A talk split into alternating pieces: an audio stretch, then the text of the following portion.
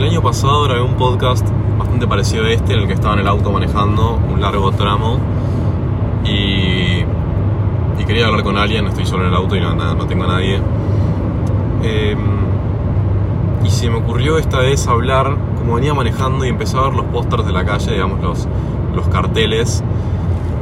Lo que me parecía, o sea, los, los que más están apareciendo ahora son los de La Sirenita, su, o sea, la readaptación de Disney, y la serie de Queen Charlotte. Eh, y me puse a pensar un poco sobre todo este tema que está dando vueltas, que es la cultura woke, la woke culture, y cómo eso repercute en el cine. Eh, yo últimamente no estuve viendo mucho cine, pero sí estuve como estando al tanto de, de todo esto, ¿no? Como de las representaciones sociales en el cine y de los grupos no representados y cómo eso está cambiando muchísimo. Y les voy a decir un poco por qué. La.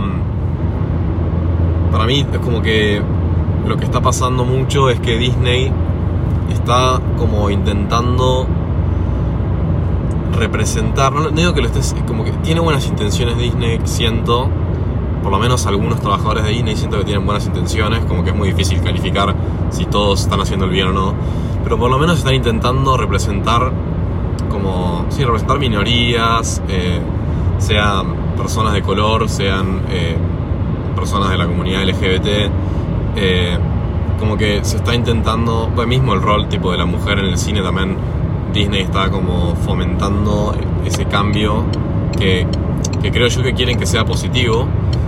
Se escuchaban las balizas en el, en el audio, pero sí estoy manejando. Que quiere como cambiar esto, que quiere fom- tipo, fomentar la representación, pero al ser una empresa tan multinacional y tan. como con tanta llegada y, y muchas veces como que eligen más en base a el precio que la calidad eh, terminan saliendo historias bastante pedorras y por eso vuelvo a lo que dije al principio ese como mini preámbulo que hice de La Sirenita y Queen Charlotte. O sea Queen Charlotte en realidad es de Netflix así que no tiene nada que ver.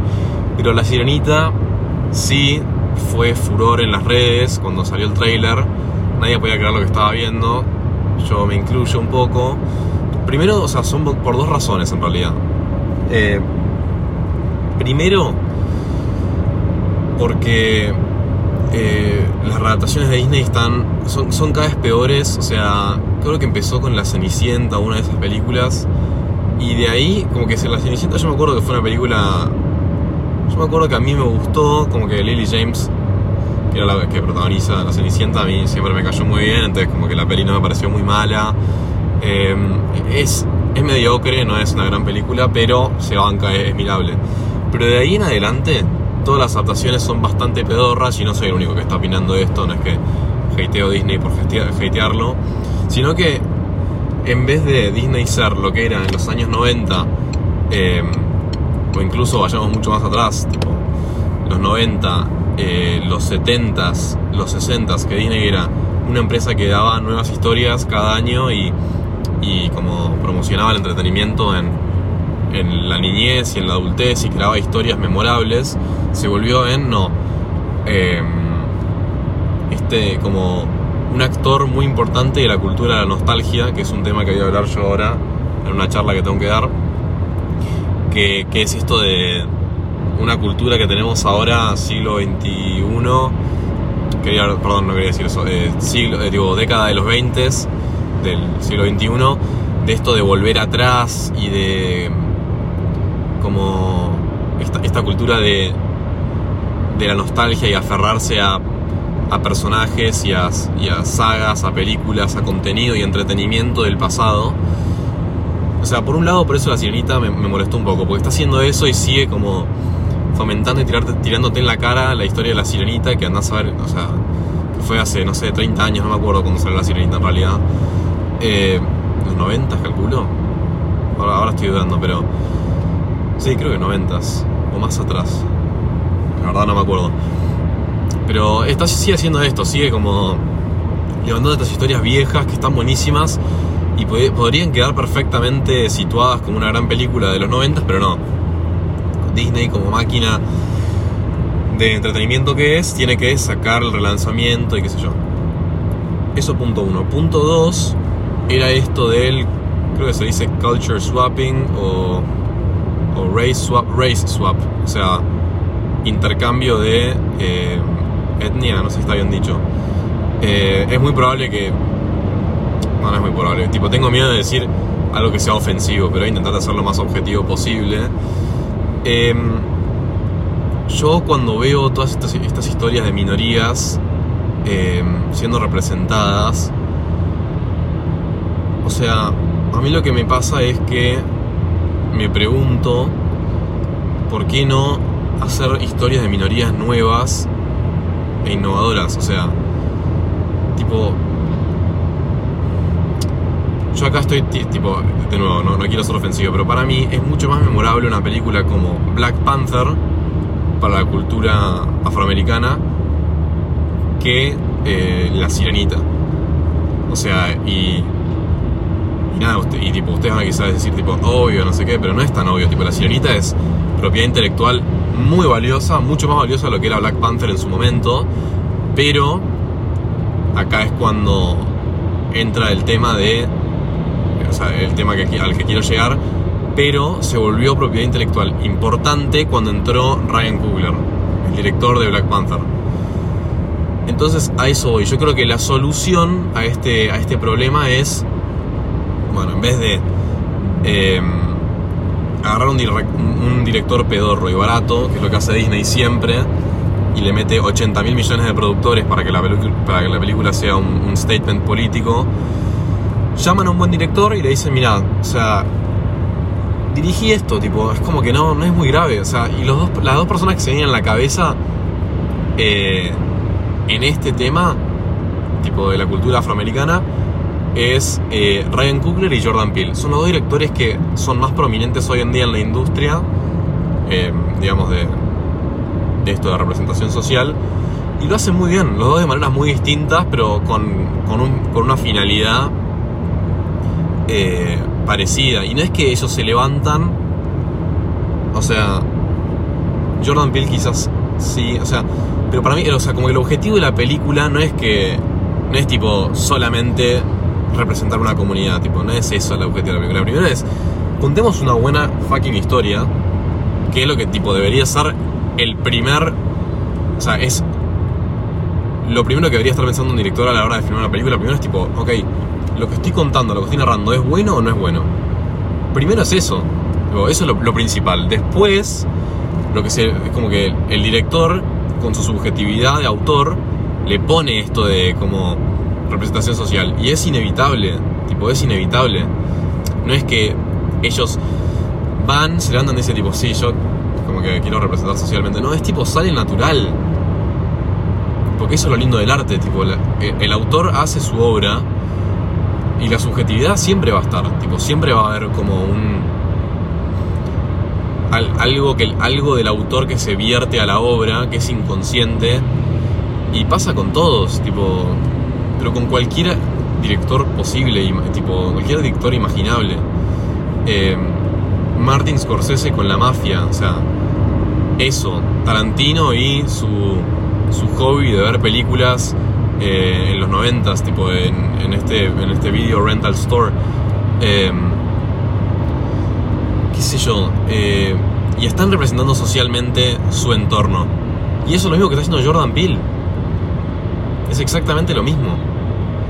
O sea, como que no es necesario 90 mil millones de productores, de sea Disney, Universal, Netflix o La Pindonga, para que haya representación social en las películas. Como que se tiene que romper esa barrera porque creo que estamos todos cansados eh, de, de ver esta como... No sé, porque es como que... Es como contradictorio, pienso yo.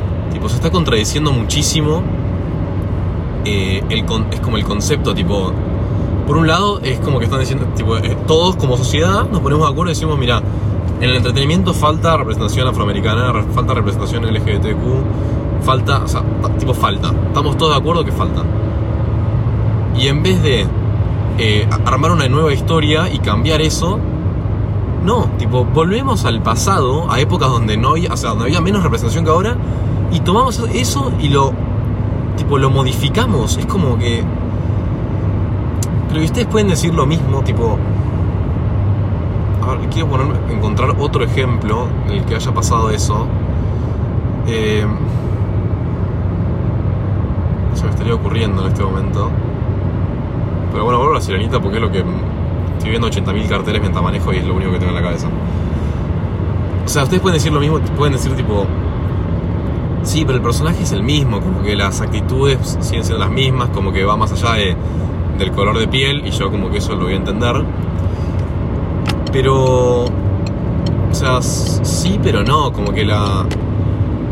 Tipo, el aspecto físico esto va a sonar, está sonando recontra racista en realidad me parece. Se iba al carajo todo. Em, es como que. No sé, me pasa eso, como que no.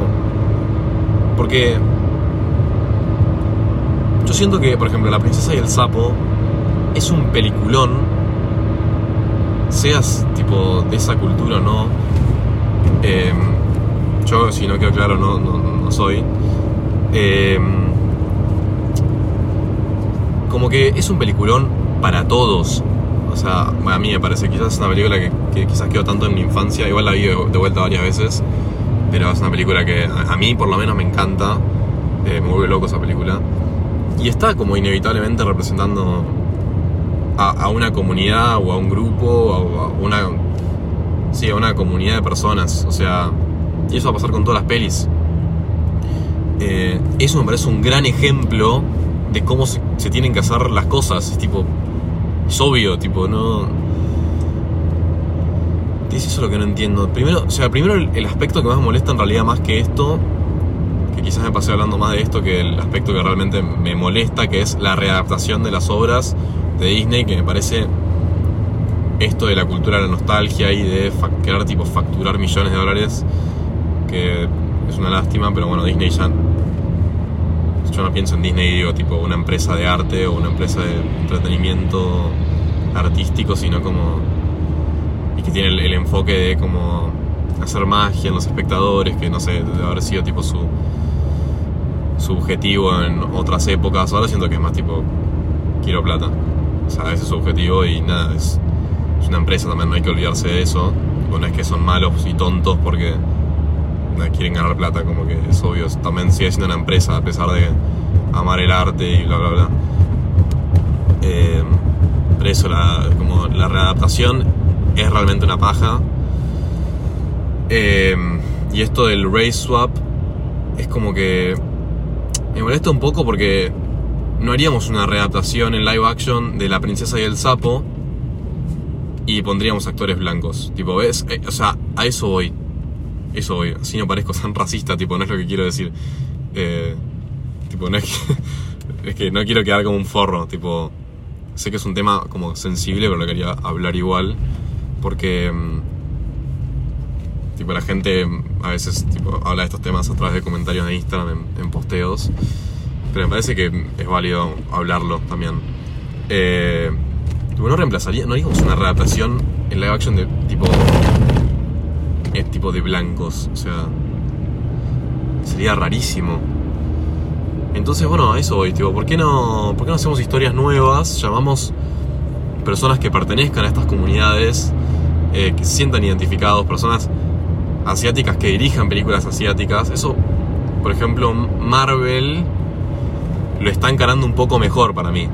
O sea, Marvel sigue siendo eh, propiedad de Disney o no sé como es y se, como que, bueno, es pertenencia de Disney, o sea. Y, lo manejan mejor, mejor. Tipo, Ryan Coogler me parece una gran adquisición a, su repertorio de directores de Marvel. Por más de que él tenga sus películas separadas, que son peliculones también. Y, y lo mismo con Shang-Chi. Que a mí es una película que no me gustó mucho, pero sí sé que en general fue de las que más gustó de la fase 4 de Marvel. Eh, y es por eso, tipo, no, es muy difícil. O sea. Es como que me da mucha lástima, porque en vez de hacer la sirenita, podías haber inventado una nueva princesa que. que no sé, que cuenta una historia nueva, no tan trillada. Me da lástima más que tipo odio. Me da lástima porque. Disney es tipo el, el dueño, la dueña, o sea, del entretenimiento. Es como que está adueñada completamente del entretenimiento. O sea, no tiene solamente a Marvel, sino que también tiene a Lucasfilm, a LucasArts, digo. O sea, tiene Star Wars y Marvel es bajo la misma propiedad, o sea. eh, y por eso le tengo mucha fe a DC, como para que se diversifique un poco el entretenimiento. O sea, entiendo que DC igual son superhéroes, entonces es como que le compite más a Marvel que al entretenimiento en sí, pero quiero que, no sé, que no, se monopolicen todas estas franquicias, como que haya más diversidad. Por eso me pone muy contento películas como Dune, que nunca la hablé en el podcast, pero me pone muy contento ese tipo de pelis. En vez de que tipo Amazon Prime compre El Señor de los Anillos y empiece a hacer 80 mil millones de cosas, en vez de que eh, HBO Max o Max o no sé cómo mierda se llama ahora, tipo se apropie completamente de Harry Potter y haga una serie y no sé qué. En vez de hacer eso, que es tipo, bueno, levantando series, tipo franquicias que vos ya conocés, que podrían perfectamente quedar en el pasado. Bueno, nadie, nadie te pidió una fucking secuela, nadie. Eh, mismo Star Wars, yo Star Wars, una lástima porque yo era fanático y ahora estoy abrumadísimo, como que no puedo ver nada de Star Wars. Y no es de caprichoso, es de tipo hartazgo total. Eh, me harté de Star Wars. No quiero ver más. Eh, sale Mandalorian, no la quiero ver. Sale Andor, no la quiero ver. O sea, Mandalorian no la quiero ver. O sea, vos me decías, salió, salió una temporada de Mandalorian hace un año y medio.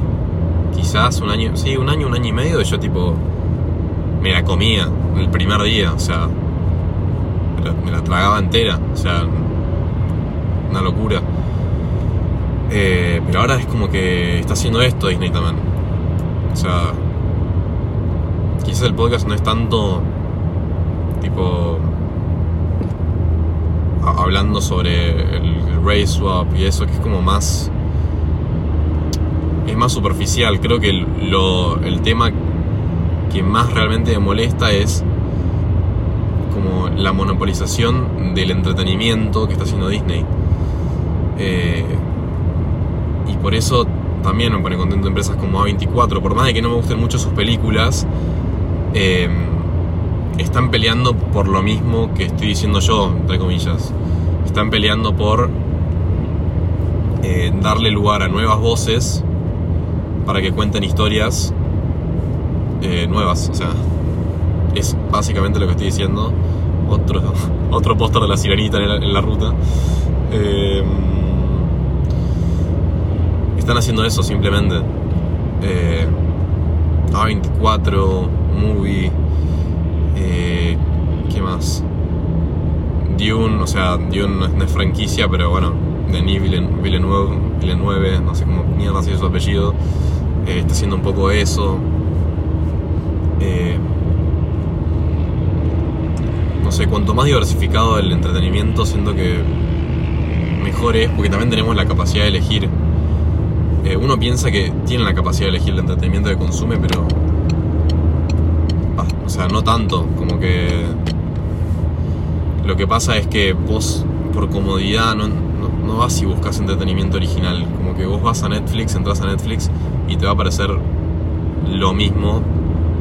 Tipo, te va a aparecer algo que se acorde a, a lo que vos quieras ver.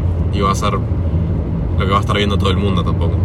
Digo también. Y lo mismo con Disney Plus, que vos entrás, Disney Plus me parece, no sé, lamentable igual porque es como, como es todo Disney, tipo, todo tiene como una misma esencia, medio raro.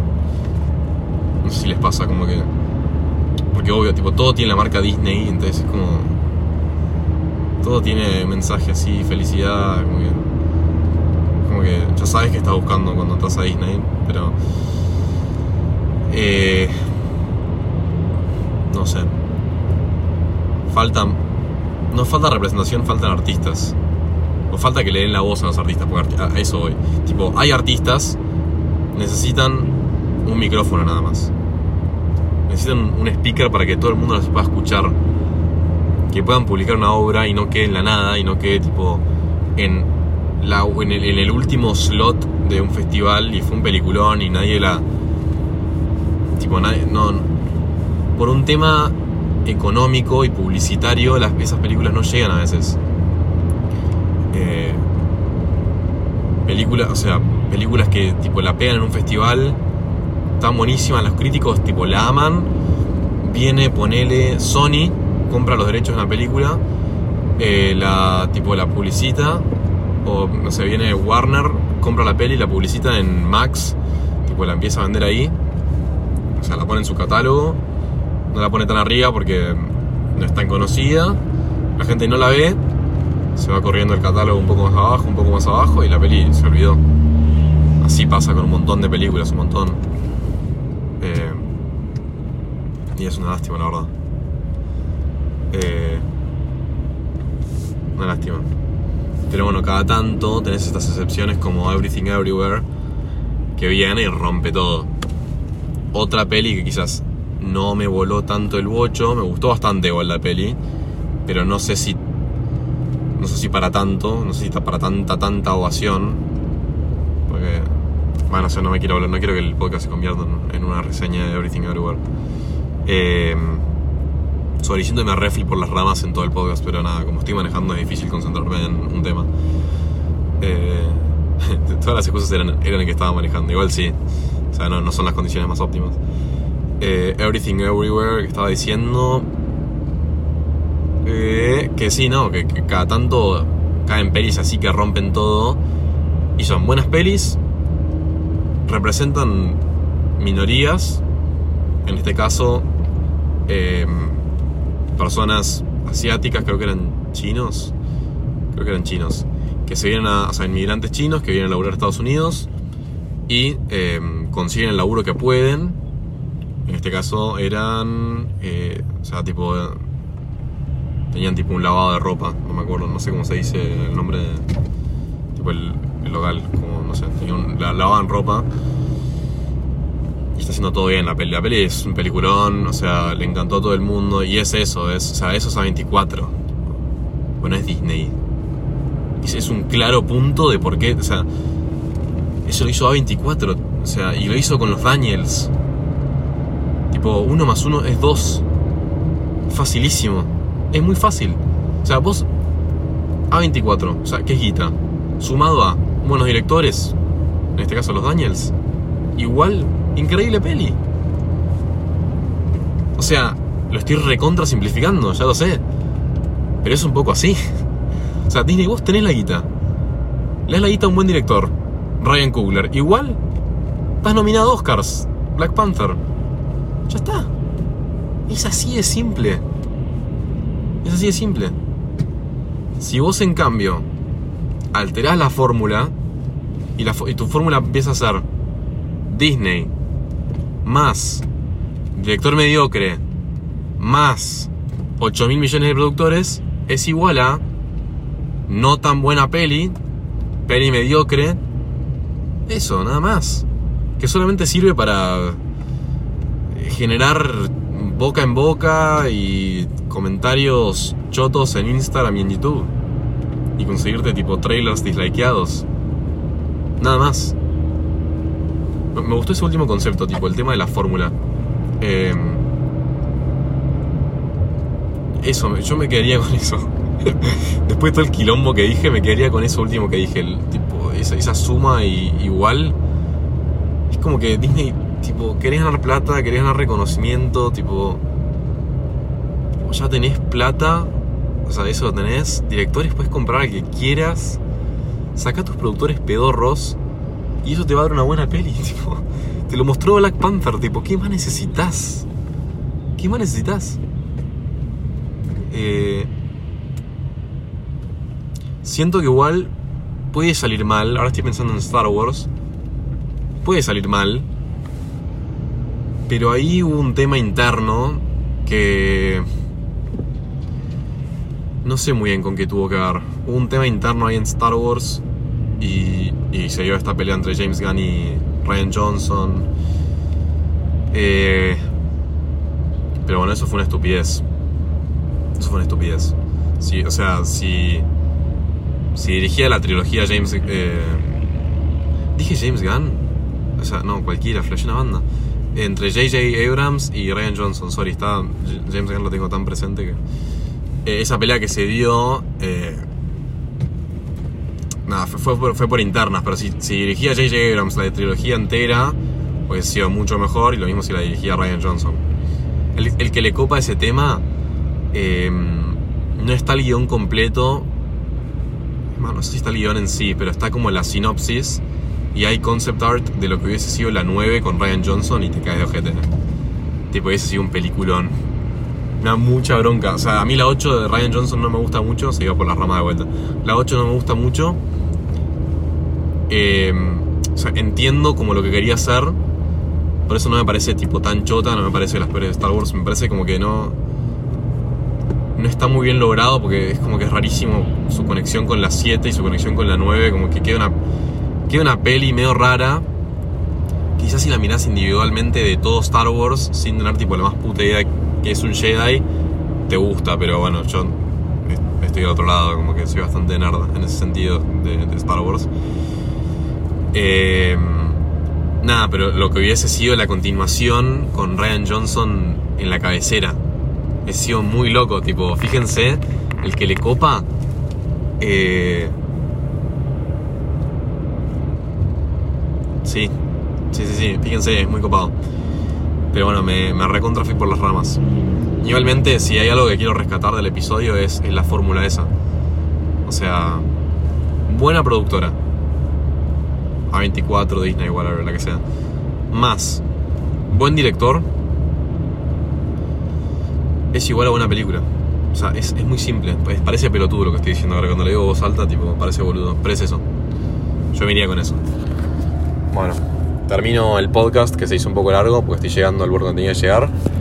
Eh, espero que les haya gustado, a pesar de que sea un quilombo, la calidad de audio sea bastante chota probablemente eh, y se escuchen se escuche la rueda, la, la ruta de fondo. Eh, ojalá que les haya gustado. En Instagram soy arroba expreso de cine, todo junto, doble S. Eh, y bueno, nos vemos la próxima.